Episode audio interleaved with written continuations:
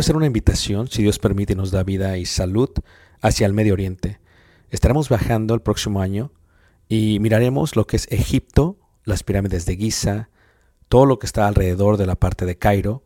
Viajaremos a Luxor y después de ahí viajaremos por un crucero por el río Nilo, mirando las ruinas y toda la antigüedad que tiene que ver con los faraones y las dinastías. Después de ello tomaremos los desiertos, a través de lo que los israelitas pudiesen ver y lo muestra la escritura, tanto en el libro de Números como en el libro de Éxodo, y miraremos y llegaremos hasta el monte Sinaí, después subiremos el monte Sinaí, si Dios permite lo escalaremos y miraremos el amanecer. Tomaremos la ruta real, por lo que se conoce como Jordania, miraremos varios de los desiertos, de los amonitas, de los amorreos, de los madenitas, de los edomitas, y llegaremos a lo que se conoce como una de las maravillas del mundo, Petra tomaremos y miraremos algunas de las ciudades del Decápolis y luego entraremos por el río Jordán a lo que es Israel y en Israel miraremos muchas de las partes que se mencionan en la Biblia. Durante este viaje, si Dios nos permite, podremos aprender juntos la arqueología, la cultura y también aprenderemos mucho de lo que dice la palabra de Dios y daremos vida a ello mismo en los lugares donde se menciona. Esto será de gran bendición para mí y yo sé que Dios nos bendecirá a todos juntos si es que quieres aprender ello. Una vez más, si quieres más información, puedes visitarnos en la página personal ricardobarrera.us y esperamos Dios nos permita llegar a ese momento. Dios suerte bendiga y espero esta próxima clase sea de edificación para ti, lo cual fue para mí cuando la preparé. Dios te bendiga. Gracias. Muy buenos días, muy buenos días. Esperamos estén muy bien. Estamos muy contentos de estar con ustedes esta hermosa mañana. Antes de iniciar, reciban un abrazo muy grande de la iglesia a la cual yo sirvo en Elgin, en Illinois. Cuando gusten visitarnos, serán todos bienvenidos. Y es un gran honor poder este, presentar pues, el primer tema de lo que sería esta serie de enfoque, de enfoque. Antes de iniciar, si está bien con ustedes, me gustaría solamente leer un versículo de la Biblia y vamos a ir a Hebreos en el capítulo 12, en el versículo 1 y 2. Hebreos 12, verso 1 y 2.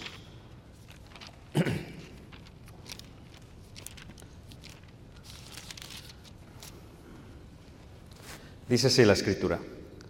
Por tanto, nosotros también, teniendo en derredor nuestro tan grande nube de testigos, despojémonos de todo peso y del pecado que nos asedia y corramos con paciencia la carrera que tenemos por delante, puestos los ojos en Jesús, el autor y consumador de la fe, el cual por el gozo puesto delante de él, sufrió la cruz, menospreciando el oprobio, y se sentó a la diestra del trono, del trono de Dios.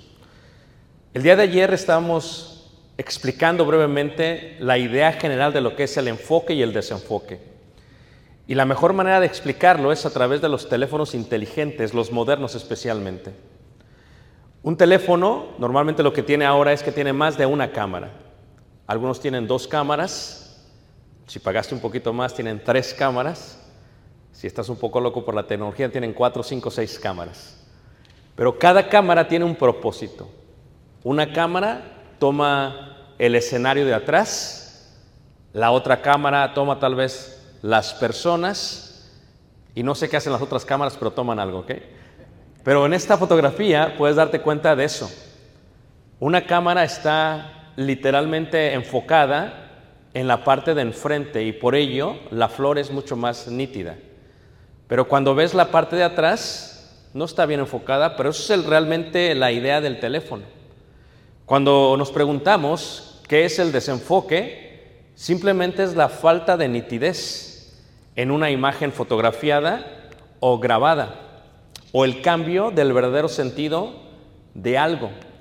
Y una de las cosas que veíamos el día de ayer y explicábamos era que lo más importante para enfocarnos en algo es saber quiénes somos. Y esto es algo que muchos predicadores, ministros, duran muchísimo tiempo en su vida para definirse a sí mismo. ¿Quieres definir una palabra en inglés? Hay un diccionario especial y hay una academia específica para ello. ¿Quieres definir una en español? Aunque no lo queramos aceptar en México, tienes que ir a España y te lo tienen que definir allá, porque es la Real Academia la que lo define, no nosotros. Ellos son los que entienden y comprenden dicen que esta es la palabra, esta es la definición. Pero la pregunta sería, ¿cómo nos definimos nosotros como hombres? En 1 Corintios capítulo 2, en el versículo 11 dice, ¿quién conoce el espíritu del hombre sino el hombre y el espíritu que está en él? O sea, yo no sé quién eres tú, a veces ni siquiera sé quién soy yo, y ese es el secreto del enfoque. Si nosotros sabemos quiénes somos nosotros, entonces podríamos hacer las cosas mejor. Esto es, si nos hiciéramos una pregunta fácil, porque el poder de definirnos se encuentra en nosotros mismos. Nadie más que nosotros podemos definirnos a nosotros mismos. Y de eso se basa la prevención de los conflictos, específicamente del enfoque internos y externos. La pregunta más grande es externar con claridad y valor quién soy, qué soy, cuál es mi convicción y también qué es lo que quiero. ¿Y qué es lo que aspiro? Porque de ello podríamos decir, se encierra y se entiende, se entiende todo. Ahora, si hablamos del desenfoque, como lo hablamos ayer, podríamos movernos ahora a lo que es realmente el enfoque. Son dos cámaras, reiteramos. Como teléfonos inteligentes, a veces una cámara está hacia el mundo y a veces otra cámara está hacia la iglesia y a veces otra cámara está hacia nuestra familia y a veces otra cámara está hacia nosotros mismos y a veces una cámara está hacia Jesús. Cualquiera que sea la cámara con más nitidez es donde está nuestro corazón. Y es donde nos vamos a enfocar mucho, mucho más. Si pensamos en Jesús y pensamos en quién es Jesús, no para el mundo solamente, no para los hombres de la iglesia a la cual servimos solamente, no para nuestro cónyuge e hijos solamente. Por eso Jesús, estando de pie en Cesarea de Filipos, enfrente de la puerta del Hades, viendo los templos paganos, le pregunta a los discípulos, ¿quién decís vosotros que soy yo? Y esa es una de las preguntas más importantes. quién es Jesús para nosotros. Si a veces no nos entendemos nosotros mismos, ¿cómo podríamos entender quién es Jesús para nosotros? Y es la clave del el enfoque en el maestro. Imagínate tú que toda nuestra cámara estuviera con nitidez enfocada en Jesús. Qué diferente sería nuestra vida, nuestra vida. Ahora, algo que tenemos que entender es, todos y cada uno de nosotros que llevamos ministrando no años, sino ya décadas, tendemos algo del ministerio. Todos tenemos una intención por lo cual lo hacemos. Y esa intención está intrínsecamente conectada con quienes somos adentro. Afuera yo puedo proyectar una fachada. ¿Quién quiero que ustedes crean que yo soy? Pero adentro es imposible protegerlo, cubrirlo. Eventualmente se va a manifestar. ¿Cuál es la intención por la cual yo enseño? ¿Cuál es la intención por la cual yo predico? No estoy preguntando por la respuesta correcta, porque entre predicadores decíamos, no, es porque queremos que el mundo sea salvo y queremos... No estoy preguntando por la respuesta correcta, estoy preguntando cuál es mi intención. Si yo me defino a mí mismo, me puedo enfocar más en Jesús. Cuando vemos el poder de esta definición, la pregunta que nos hacemos es, ¿qué quiero yo? ¿Realmente quiero que las almas sean salvas? ¿Realmente quiero que mi familia sea salva? ¿Realmente quiero que la iglesia a la cual servimos sea salva? Porque por gracia sois salvos, dice la escritura. Pero esta relación intrínseca está relacionada entre lo que está dentro y lo que está afuera. Yo lo llamo de la siguiente manera, y no es una clase de teología, ¿ok? Porque estoy entre predicadores, ¿ok? Pero yo le llamo de la siguiente manera. La parte de adentro es la parte que no se puede tocar ni palpar, sino que es espiritual. Y la parte de afuera es la parte física, la que todos pueden ver. Y hay una conexión entre estas dos que se abrazan. Y mi comprensión de la Biblia es que eso que se abraza es lo que se le llama alma. Es la ventana entre lo celestial y lo terrenal, entre lo eterno y lo temporal. Y esa parte es la parte que de alguna manera u otra nos conecta con lo otro. ¿Quién conoce el espíritu del hombre que está en él? Solamente nosotros. ¿Cuál es mi intención? Esa parte interna puede mostrar una fachada, pero eventualmente la va a manifestar. Lo que dijo Pablo lo, fue muy sabio a Timoteo. Algunos de los pecados, ¿verdad?, se hacen manifiestos antes del tiempo y otros no hasta el fin, hasta el día del juicio. Esa parte interna es importante porque si nuestro enfoque, nuestra cámara, está con nitidez en Jesús, sabemos lo que tenemos que hacer. Pero si nuestra cámara, de las, todas las cámaras que tenemos, una está en el mundo y otra está en la vanagloria y otra está en el dinero y otra está en la familia y otra está en la fama, y la de Jesús está borrosa, porque ese es el secreto de las cámaras. No todas pueden tomar las cosas con nitidez. Tienes que desenfocar una u otra para enfocar una. Ese es el secreto de las cámaras. Si yo sé cuál es mi intención de adentro, sé cuál es mi intención de afuera. Voy a hacer reverencia a los versículos, pero como son predicadores ya se lo saben, ¿ok? De memoria, no voy a estarlos poniendo porque ya se saben casi todos los versículos de memoria, ¿vale?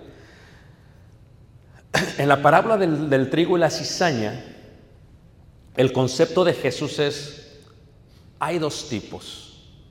Eh, si tú caminas, por ejemplo, por la parte de Turquía y ves los campos de trigo, es increíble ver las hectáreas o acres de trigo que se ven. Pero hay una gran distinción entre el trigo y la cizaña. No cuando crecen, cuando dan su fruto. ¿Y cuál es la diferencia? Que el trigo, cuando da el fruto, como es trigo, es un trigo de verdad, pesa. y lo que hace es que dobla la rama y se cuelga. La cizaña, porque no tiene fruto, se mantiene ergida, de pie. La parábola dice, en la iglesia hay trigo y hay cizaña. ¿Están todos de acuerdo con eso, hermanos? Si en la iglesia hay trigo y hay cizaña, la pregunta es, entre los ministros también hay trigo y hay cizaña. Tenemos que aceptarlo. Si todo fuese trigo, pero hay trigo y hay cizaña. Entonces la pregunta más importante, si yo me conozco a mí mismo, la pregunta sería, ¿soy trigo o soy cizaña? Y es una pregunta clave, porque si yo sé quién soy, conoceré las intenciones de mi corazón. De otra manera lo explica eh, Pablo en Romanos cuando habla acerca de los vasos. y dice, eh, emitiendo la idea de los esenios, porque los esenios literalmente hacían vasos de barro y los hacían y los formaban eh, los alfareros y una vez que los comían o comían de los platos y de los vasos los rompían. Nada más comían en ellos una vez. Imagínate tú, tu esposa, la vajilla nada más una vez y luego qué? La rompes. Gloria a Dios por ella, poco no manos. Pero no, no era así, así es. Y los que son de, de piedra, los platos de piedra, los usaban para cosas sagradas. Entonces, en esta idea, Pablo, conociendo bien eh, el grupo político religioso de los escenios, dice, muchas veces Dios es así. Dios nos forma, hay vasos de honra y hay vasos de deshonra. Se utilizan una vez se van a romper. Y tal vez la pregunta más importante sería, ¿qué soy?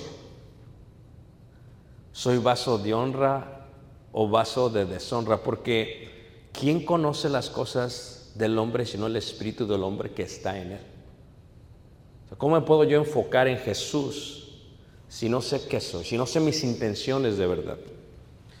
Si pensamos de una manera más grande en la escritura, vemos por ejemplo a Judas.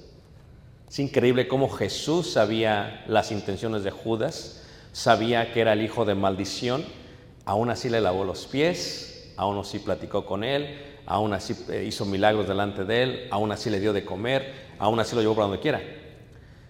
Porque la intención de Judas era la bolsa. O sea, ahí estaba su vida, ahí estaba su corazón, ahí estaba su tesoro. Es más, por eso sustraía de él. Y cuando Jesús les declara, sabes que ya no voy a estar con ustedes, va a pasar esto y esto, dice Judas, si se va Jesús, se acaba la bolsa, se acaba la bolsa, se acaba el dinero, se acaba el dinero, me acabo yo. La intención dejó de ser y, como dicen por ahí, tiró su última moneda. ¿Cuál era la intención de su ministerio? La bolsa, el dinero. Y eso es muy importante, hermanos. Estamos aquí por dinero y entre ministros sabemos que no nos vamos a hacer ricos en la iglesia de Cristo.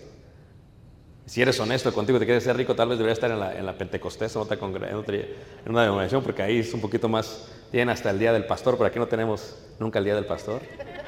¿Eh? Entonces, eh, no nos vamos a hacer ricos, pero si esa es tu intención por la cual sirves al maestro, entonces el enfoque está en el dinero y no en lo correcto. El enfoque está en el salario y no en lo correcto.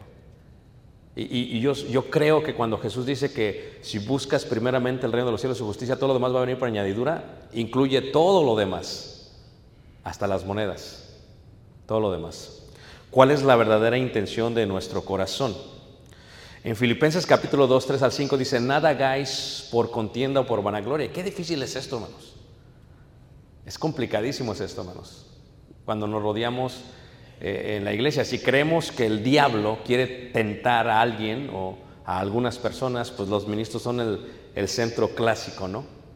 O sea, imagínate tú, qué difícil eso. ¿Cuántos de nosotros no nos hemos topado con, es que si te invito a ti, no van a venir ciertas personas? Le digo a mi esposa, es triste porque en la iglesia hay burocracia y hay política. Es lo más triste, ¿verdad? Tú dirías, ¿cómo puede haber? Pero lo hay, hermanos. Y, el enfoque a veces está en quedar bien con ciertas personas, quedar bien con cierto grupo de hermanos, de tal manera que no puedes tomar una decisión porque no sabes cómo lo vas a hacer. No puedes enseñar porque no sabes cómo lo vas a hacer. Dices, es que si enseño y toco este punto, este grupo se va a enojar. Imagínate, si nos enfocamos en Jesús, que hablaba con autoridad, ¿verdad? El maestro perfecto, nuestro rabí, decía las cosas tal y como eran, sin importar quién se molestaría al respecto, o sin importar quién iba a quedar bien con él o no. Porque sabía Jesús que si alguien buscaba la gloria de Dios, vendría de noche como vino a Nicodemo y le dijo, Señor, sabemos que vienes de arriba, porque lo que haces y lo que dices no puede ser de aquí. Pero si nuestro enfoque está en la vanagloria, hermanos, y es correcto como le dice ahí, vanagloria, ¿verdad? La palabra gloria del griego doxo, del hebreo eh, kenixa, significa brillo, es como estas luces que me dan brillo a mí. O sea, si, si el brillo está hacia mí, si yo busco la gloria de los hombres, me olvido de la gloria de Dios. Y por él le llama vanagloria porque es un brillo vano, porque eventualmente, hermanos, mi padre decía claramente esto, no somos anjonjolí, mijo. Digo, ¿por qué, pa? Dice, para caerle bien a todo mole. O sea, eventualmente va a haber alguien en que no le vas a caer bien. Lo hagas como ellos quieran o como no quieran, no le vas a caer bien.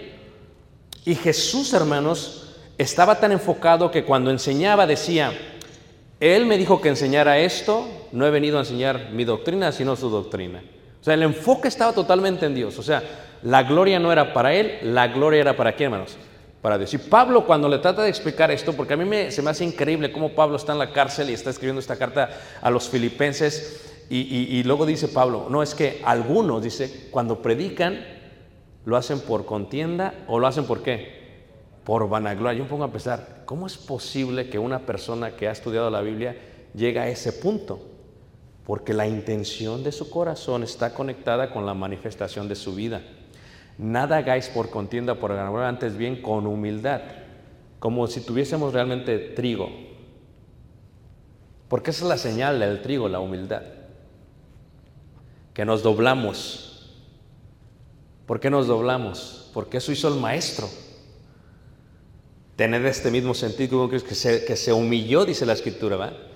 O sea, se humilló. Es más, la palabra hebrea viene del vocablo anij, que significa una persona que está pidiendo limosna. No tenía que pedir o no tenía que humillarse a Jesús, pero lo hizo. Entonces Pablo lo que está diciendo es, ¿somos, somos trigo o somos cizaña? Fíjate qué interesante este concepto. ¿eh? O sea, me siento orgulloso de lo que hago, de lo que he hecho, del ministerio que he tenido. Me siento más que los demás. Es un concepto de quién soy adentro, hermanos. Jesús lo dijo de una manera más increíble cuando le lava los pies a los discípulos. Dice, si yo siendo maestro hice esto, si yo siendo Señor hice esto, ustedes también lo deben hacer. Pero hay mucha gente que lo va a hacer para mostrar la fachada de humildad. Estimando cada uno a los demás como superiores de él mismo, no mirando cada uno por lo suyo propio, dice ahí, por lo suyo propio, sino cada cual también por lo de otros. Haya pues en vosotros este sentir que hubo también en Cristo, ¿qué? Jesús. Ahí se me fue un poquito la imagen, ¿ok? Cada uno busca su propio bien. Filipenses 2.21. ¿Cuál es mi bien? ¿Cuántas veces yo me he querido mover de alguien, hermanos? Chicago es frío. ¿Se acuerdan lo que pasó en Texas hace dos años que se colapsaron con una pequeña nevada? ¿Qué, está pasando? ¿De qué, ¿De qué están hablando? O sea, Chicago es menos 20, menos 30, menos con vientos, el factor del viento, en enero. Te tienes que penar ir a la iglesia y sales congelado. Ah, ese Chicago, ¿tú cuántas veces?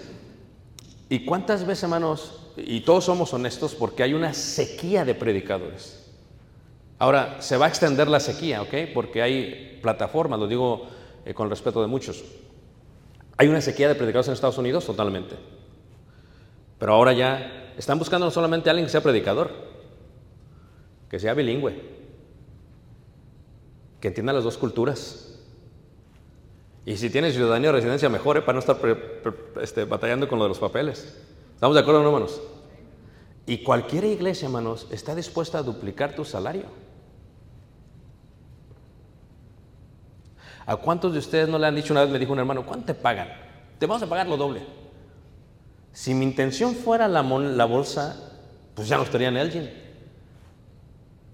Una vez me dice este, un colega que teníamos en la compañía que trabajamos, él, tiene varios restaurantes en, las islas de, de Hawái. Y a mí Hawái me, eh, como que está atado mi corazón a Hawái porque está hermoso, ¿no? Hagan de cuenta que está hermoso como Michoacán o como Campeche o como Yucatán, algo así, o como Juárez, como Chihuahua. así, ¿no? Más o menos. Este, ¿Y qué pasa? Este, el colega que tenía tiene eh, varias franquicias en, en la isla y platicando con él un día que fuimos de vacaciones me dice, ¿sabes qué? Sé que te dedicas a esto, dame tres horas de tu día para el trabajo y, te voy a pagar lo que te pagaban en Chicago. Porque yo lo que quiero es que me, que me, dé, que me consulten los negocios y te pago. Y, y me- se me prendió el foco, dije, wow, voy a servirle a Dios, amén hermanos. En Hawái, amén hermanos. Tres horas al día, amén. Y empieza todo esto a colapsar. Hermanos, si nosotros buscamos nuestro propio bien, nos dejamos de enfocar en el Maestro, no es donde es cómodo. El Maestro no enseñó donde fue cómodo para él. El Maestro no enseñó donde estaba bien. Si hubiera sido así, se queda en el cielo, hermanos. Él se despoja, se humilla, baja y nos enseña, hagan lo que yo hice, porque ese es el enfoque. El enfoque no debe estar en el dinero, no debe estar en el mundo, debe estar literalmente en Jesús. Y ese es el total enfoque de él. Si yo busco lo mío propio o mi propio bien, ¿dónde estaríamos? Si yo busco lo que es contienda y vanagloria, hermanos, contienda y vanagloria. Y gracias a Dios por los maestros que hemos tenido en la vida, ¿eh? que te dicen directamente, ¿sabes qué? Ten cuidado, en la iglesia es así, ya está, así. Y no estamos hablando de denominación, estamos de la iglesia del Señor, ¿ok? Ten cuidado porque, hermanos, ¿cuántos de nosotros podríamos buscar nuestra gloria, nuestra, eh, eh, eh, nu- nu- nuestra vida solamente y no pensamos en Jesús? La iglesia está llena de contiendas y de vanaglorias. La gente quiere que te vaya bien, pero no más que ellos. En el momento que te va más bien que a ellos, todo se torna difícil. Y ahora con los medios no puedes decir que te va bien porque los medios ya dicen que te va bien. Y la pregunta es, si nuestro enfoque está solamente en ello, en pelearnos unos a otros, en, en- la vanagloria propia, en la luz propia, entonces ¿dónde queda Jesús? Y tal vez ese es el secreto de la carta de Filipenses. Cuando escribe Pablo dice, fíjate la madurez de Pablo, dice, a mí no me importa por qué lo están haciendo los predicadores. Si lo hacen por esto, por esto, lo que a mí me importa es que el Evangelio sea predicado. ¡Qué madurez, hermanos! Pero ¿cuántos de nosotros, si somos cizaña, no decimos, no, a, mí no me importa que sea predicado el Evangelio, lo que no quiero es que ese hermano prospere. Es más, si siento que tiene más miembros que yo, le voy a poner la zancadilla para que se tropiece. Y no se trata de eso, hermanos, sino de ayudarnos mutuamente. ¿Qué dijo Jesús? ¿Se acuerdan cuando vinieron los discípulos con Jesús y dijeron, oye, este Jesús, dice, es que estos están haciendo esto, esto en tu nombre y esto, que caiga fuego sobre ellos. Y muchos dirían, amén, gloria a Dios, que caiga fuego sobre ellos. Pero, pero dice, no, déjalos. Porque el que conmigo no recoge, ¿qué? O sea, déjalos.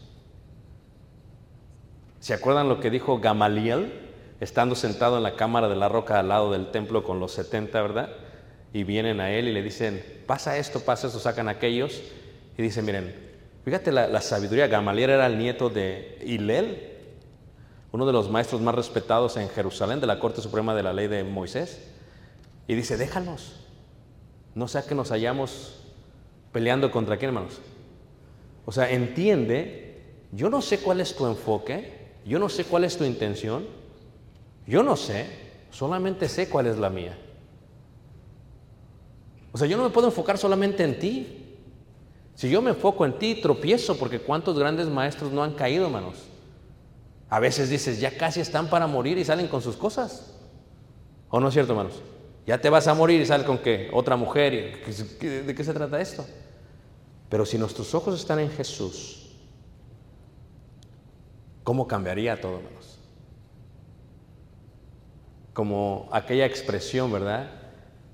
Que dice el himno, ¿verdad? Este, si otros vuelven, yo siempre qué? Yo siempre sigo.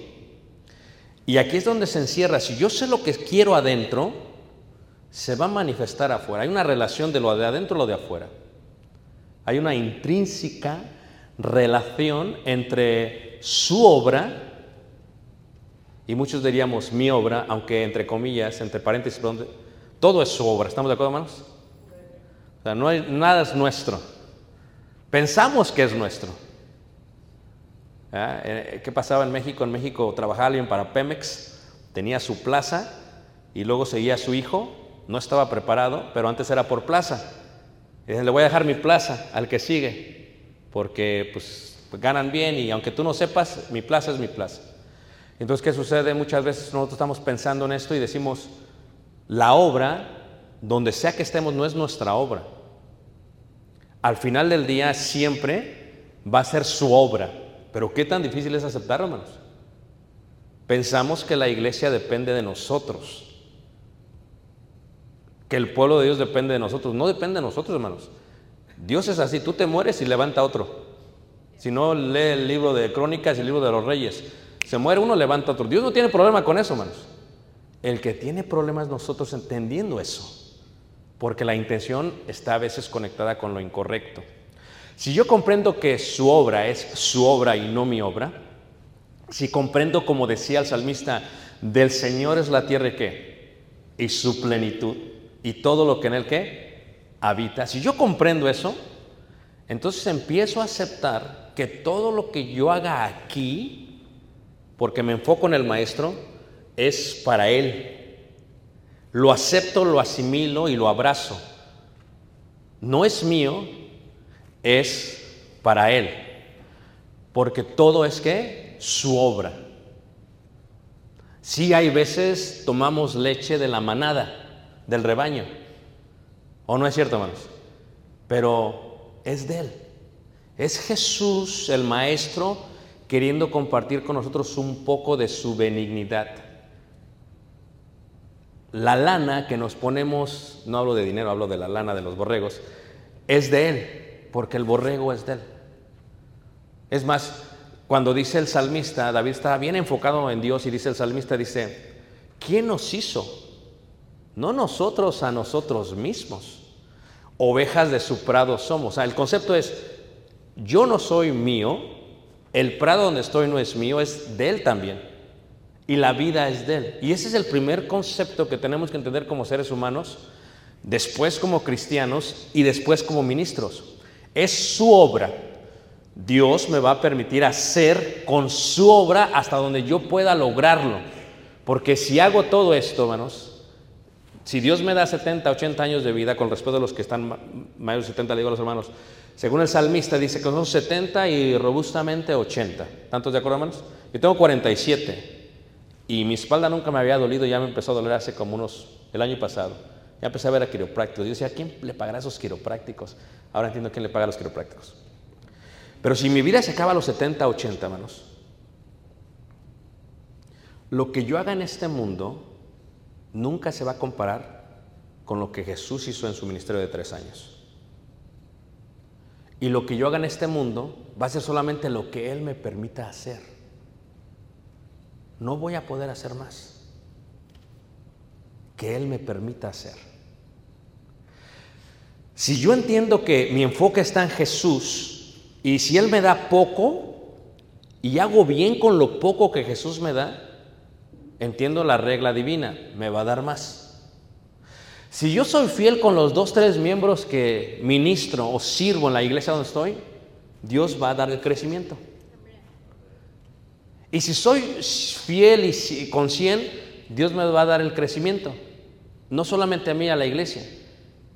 Pero si llega un momento que Dios ve que mis capacidades y mis aptitudes no son suficientes para liderar ese grupo, Dios me va a quitar la vida.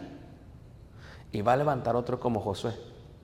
Y no importa cuánto tiempo yo esté arriba del monte Nebo, en Jordania, viendo hacia Israel, y diciéndole a Dios, Señor, o sea, fíjate todo lo que hice. O sea, permíteme. Y le dijo Dios, no, ya, ya, súbete y muérete. Y dices, no, espérate, esto no, no, no hace sentido. Porque en el trabajo te dan una placa cuando trabajas toda tu vida, ¿a poco no? No, no hace sentido. Ni siquiera hay tumba donde puedan ir a ver a Moisés. Si hay de los patriarcas en Hebrón, pero de Moisés no hay. ¿Sabes qué me dice eso? Que si Dios me da 80 años y Moisés fueron 120, lo que yo pueda hacer, lo que tú puedas hacer, lo que podamos hacer, va a ser su obra. Jesús lo explica de esta manera. Tú vas y haces todo lo que tienes que hacer en tu vida, tú regresas. No te dice, "Se, siéntate y te voy a dar de comer. Síguele. Porque lo que debiste hacer, ¿qué? Hiciste. Porque siervos inútiles, ¿qué? Somos. Y entonces dices, ese es el foco correcto de Jesús. Porque no es mi obra, siempre, hermanos, va a ser su obra. Siempre va a ser su obra. Siempre va a ser su obra. Esa es, esa es la parte más importante tal vez del mensaje. El enfoque es en Jesús porque no es mío. Siempre va a ser de Él. De Él. Está pasando algo conmigo en estos últimos cinco años, no sé si ha pasado con ustedes, pero tal vez no ha pasado con ustedes. Y esto es que a los 40, 50 años empiezas a darte cuenta cuánto Dios te ha permitido acumular en una forma secular. Algunos ya tienen casa propia, algunos tienen casa propia y casa para rentar, algunos tienen casa propia y un terreno por aquí, otro terreno por allá, algunos tienen más de un carro. O sea, ya es más próspera la persona, aunque sea ministro. Y, y lo que me pasa a mí es, ok, ahora vamos a irlo en forma recesiva. Esto es, muchas de las cosas que Dios me permite tener, no me las puedo llevar. Por lo tanto, tengo tantos años y Dios me da para gastármelo. Y dices, ¿cómo así? ¿Sí? Porque ¿cuántos hijos no se pelean por la herencia de los padres? No sé si les ha pasado a ustedes. En Estados Unidos, ¿cuánta gente no se muere y el gobierno se queda con lo que poseía? Entonces, cambia la actitud, cambia el enfoque de acumular, ahora vamos a dar. Si esto te está pasando a ti como me pasa a mí, esto no solamente está en la parte secular, también la parte espiritual. Esto es, ahora estoy aquí, ¿qué he aprendido de Jesús todos estos años? Es tiempo de dar todo lo que he aprendido de Jesús. Es tiempo de tomar un tiempo, sentarme con mis nietos y aunque no hable bien inglés, ahí como yo pueda, les voy a explicar quién es Jesús. Les voy a explicar quién es, qué es la doctrina del Señor Jesús. Voy a empezar a dar todo, me voy a despojar de todo lo que tengo, porque el momento en que me vaya me voy a ir con todo lo que tengo. No es momento de acumular y no compartir, sino de lo que he acumulado, lo voy a antes de que me muera lo tengo que dar todo, porque es la regla de la vida, amigos. Nada nos vamos a qué, porque es su obra y cuando yo y tú nos vayamos, su obra va a continuar. Imagínate tú, Moisés, trabajando y trabajando y trabajando y trabajando y trabajando. Y ahí estaba Josué, ¿a poco no? No sabía, nadie sabe para quién trabaja, ¿a poco no?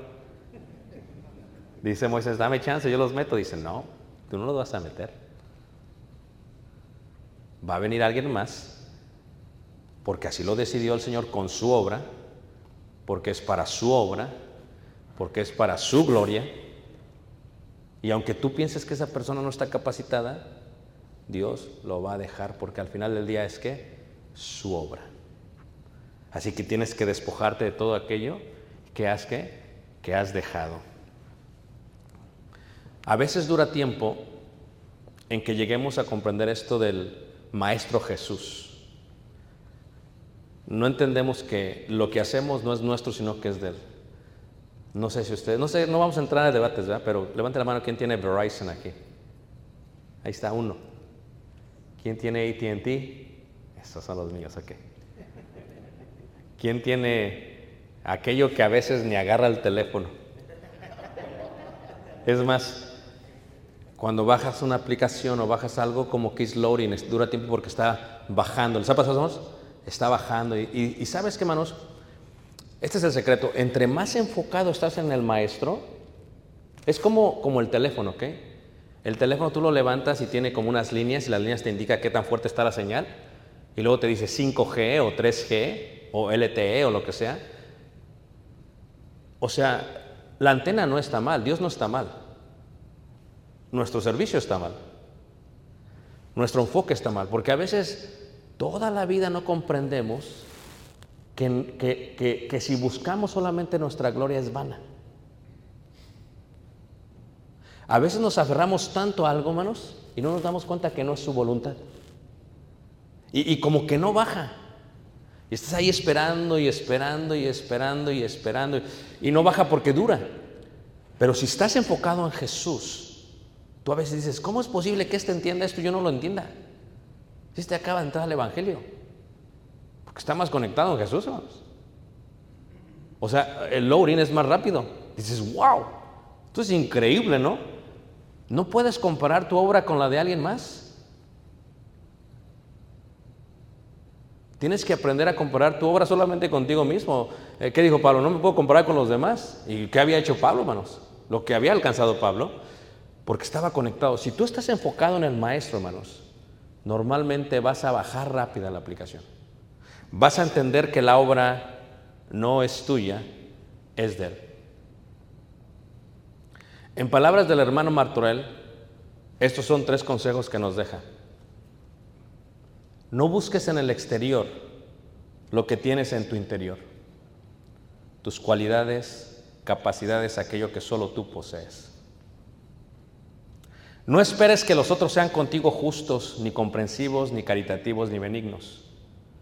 Prepárate para saber encajar y ofrecer. Pero el 3, hermanos, es el que toca.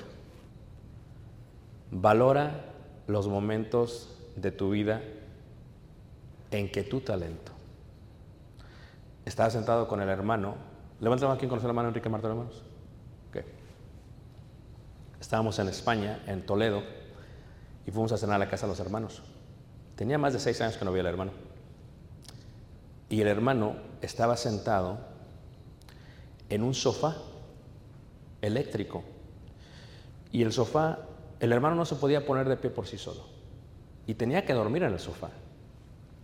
Y entonces hablando con el hermano, la hermana Noemí, si recuerdan, muy dulce la hermana siempre. Vosotros entendéis, hermano. Él siempre hablaba así, ¿verdad? Con su voz. Y dice, es que Enrique ya no se puede parar. Necesita, dice, este motor que lo levante. Y estaba sentado con él, estaba mi hijo enfrente, y, esto capta, ¿eh? Esto fue lo que dijo Enrique.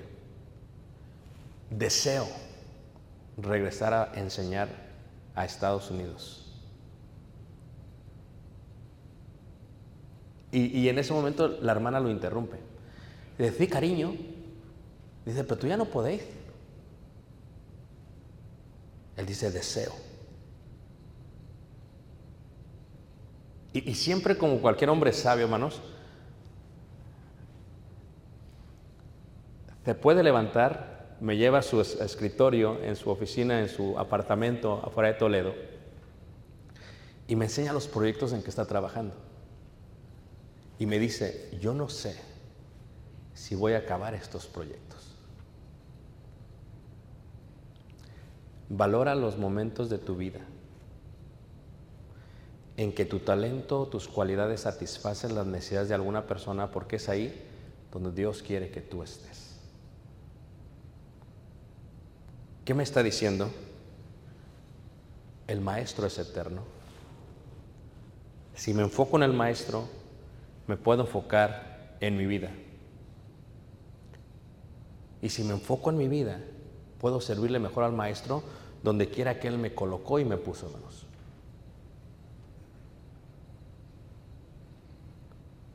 Y cuando hermanos parten con ese anhelo de seguir trabajando, porque no todo lo que él quiso hacer lo hizo, hermanos.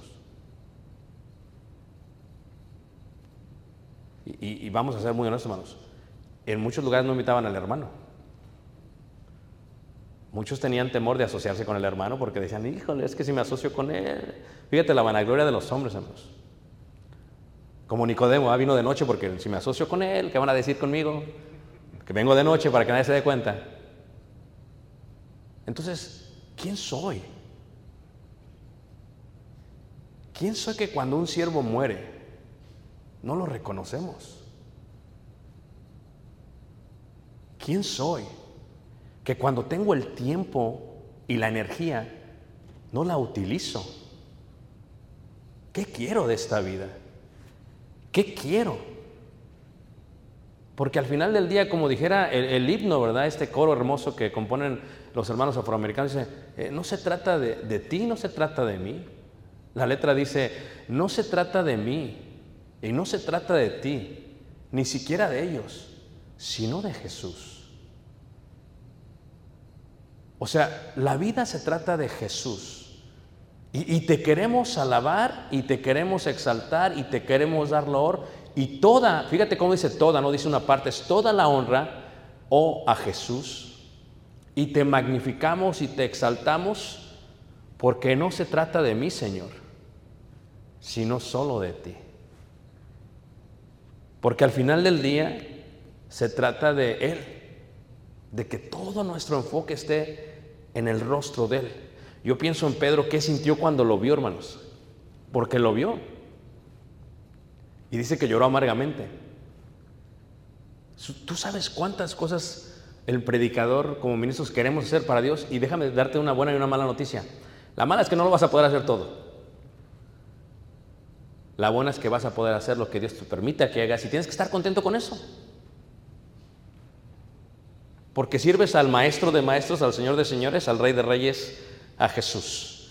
Si el enfoque solamente es Jesús, si te levantas en la mañana solamente en Jesús, si piensas solamente en el Maestro Jesús, dices que voy a enseñar, no porque qué problema va a meter con el hermano que ofrenda más, o qué problema me va a meter con el grupo de hermanas que siempre andan de chismosas. Apunto para acá más, no es para ustedes, ¿ok? O sea, si, cuando enseñamos nos preocupamos por eso, entonces se trata de nosotros, hermanos.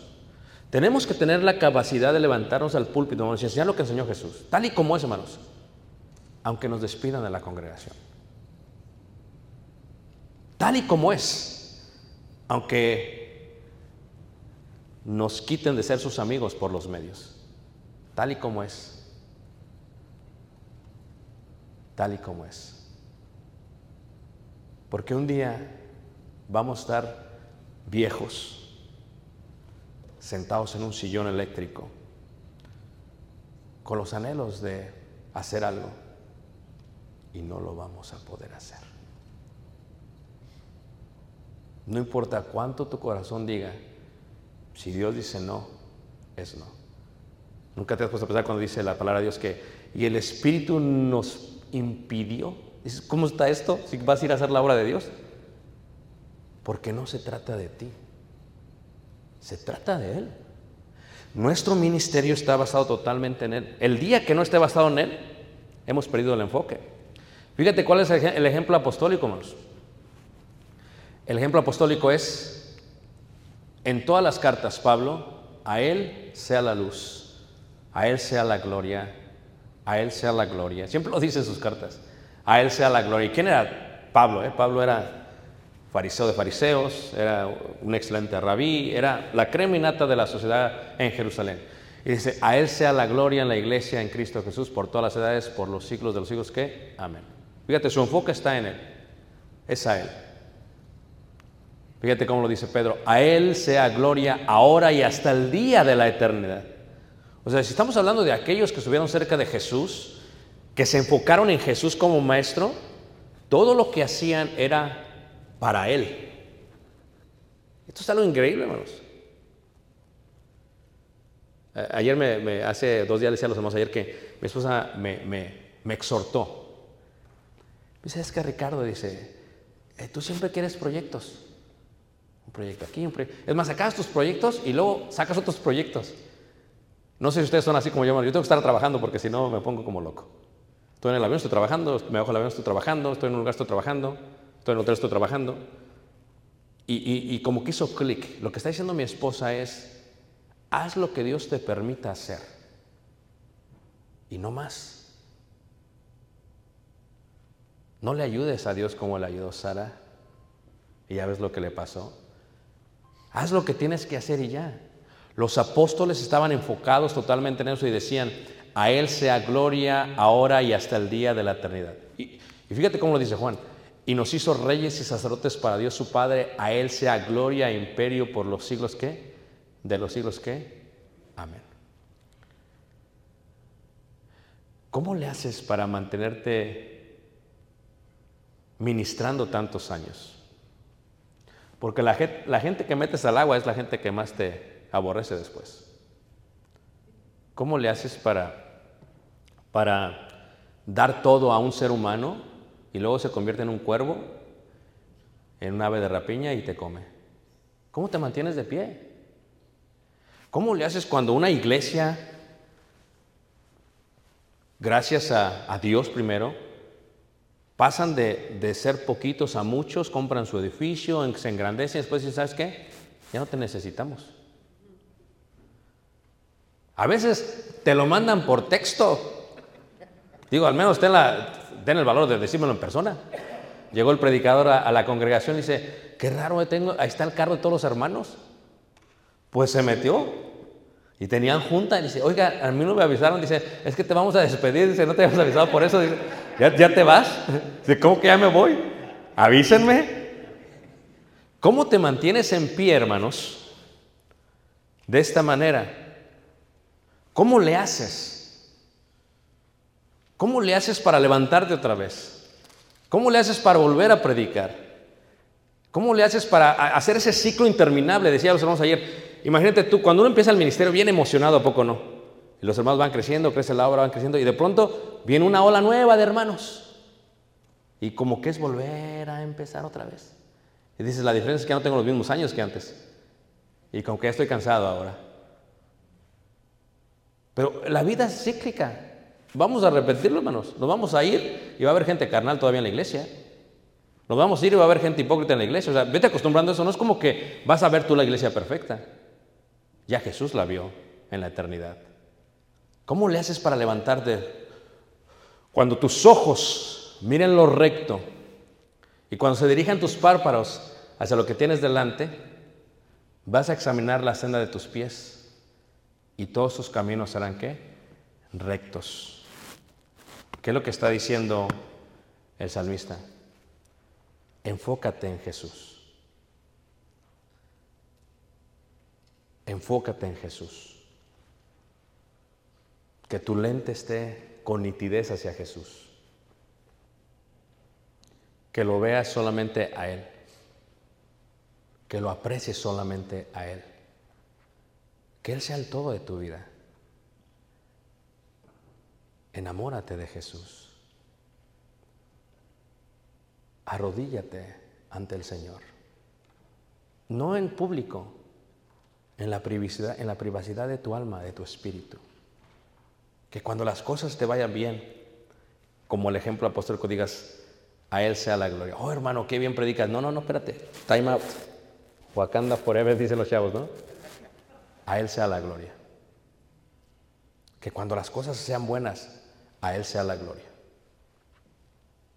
Que cuando todo salga perfecto, hermanos, porque tenemos años muy bonitos a veces, a Él sea la gloria. Porque en el momento que te enfocas solamente en ti, pierdes el enfoque de Él.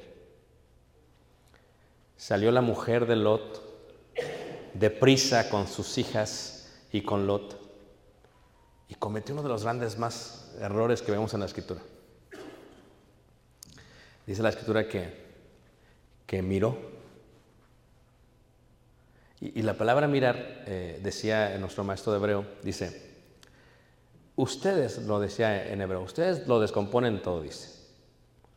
Porque para ti mirar es esto, dice. Pero lo que está diciendo aquí, dice, se puso triste de lo que dependía. Se puso triste de la dependencia que tenía del estilo de vida que había en Sodoma y Gomorra. Eso fue lo que le dolió a la mujer. ¿Qué éramos antes que viniésemos a Jesús?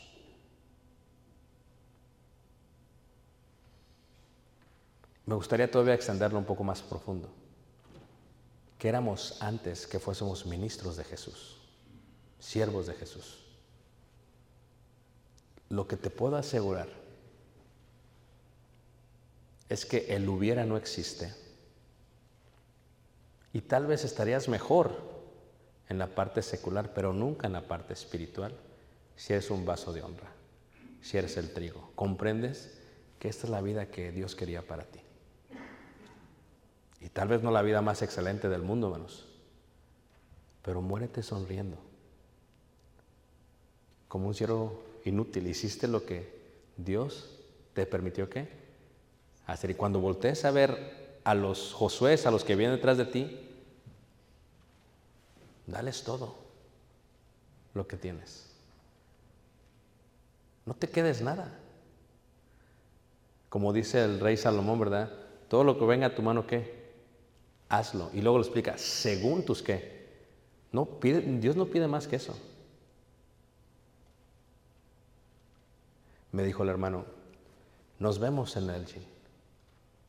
Y le dije, mire hermano, usted, porque el doctor dijo que no podía viajar, el día que le diga doctor, ¿te puedes subir un avión? Nos vamos.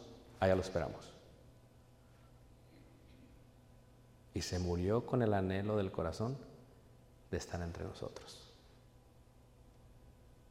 Disfrutémonos unos a otros, porque otros no pueden estar aquí. Anhelémonos unos a otros, porque la vida de alguien terminó, pero la nuestra sigue aquí.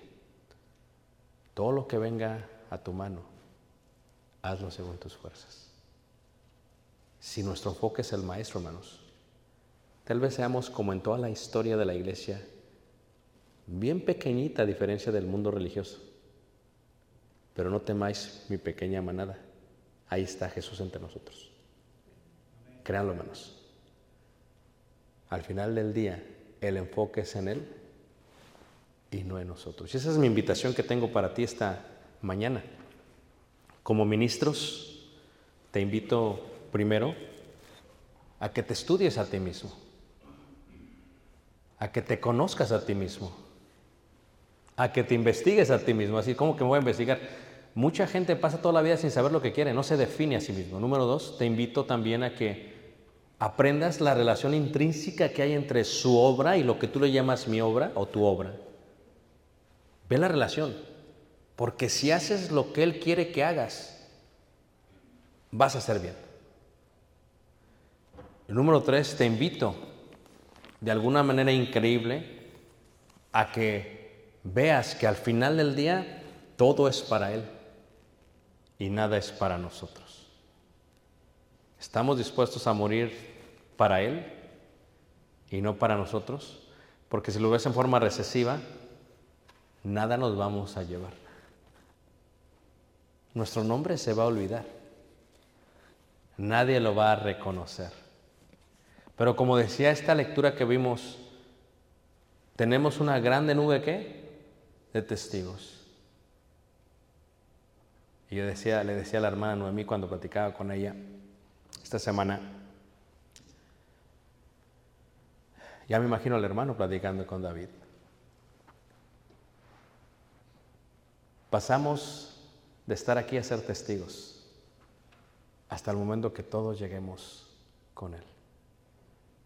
Por eso sirvamos, enfoquémonos en el Maestro. Y si otra es nuestra intención, quitemos la cizaña, quitemos la deshonra, quitemos la avaricia, quitemos la vanagloria. Y si lo hacemos de esta manera, hermanos, vamos a disfrutar nuestro ministerio. Y la iglesia va a florecer. Los amo entrañablemente, le doy la a nuestro hermano. ¿Qué pasa? Dios les guarde y les bendiga, hermanos. Muy buenos días. Pásalo.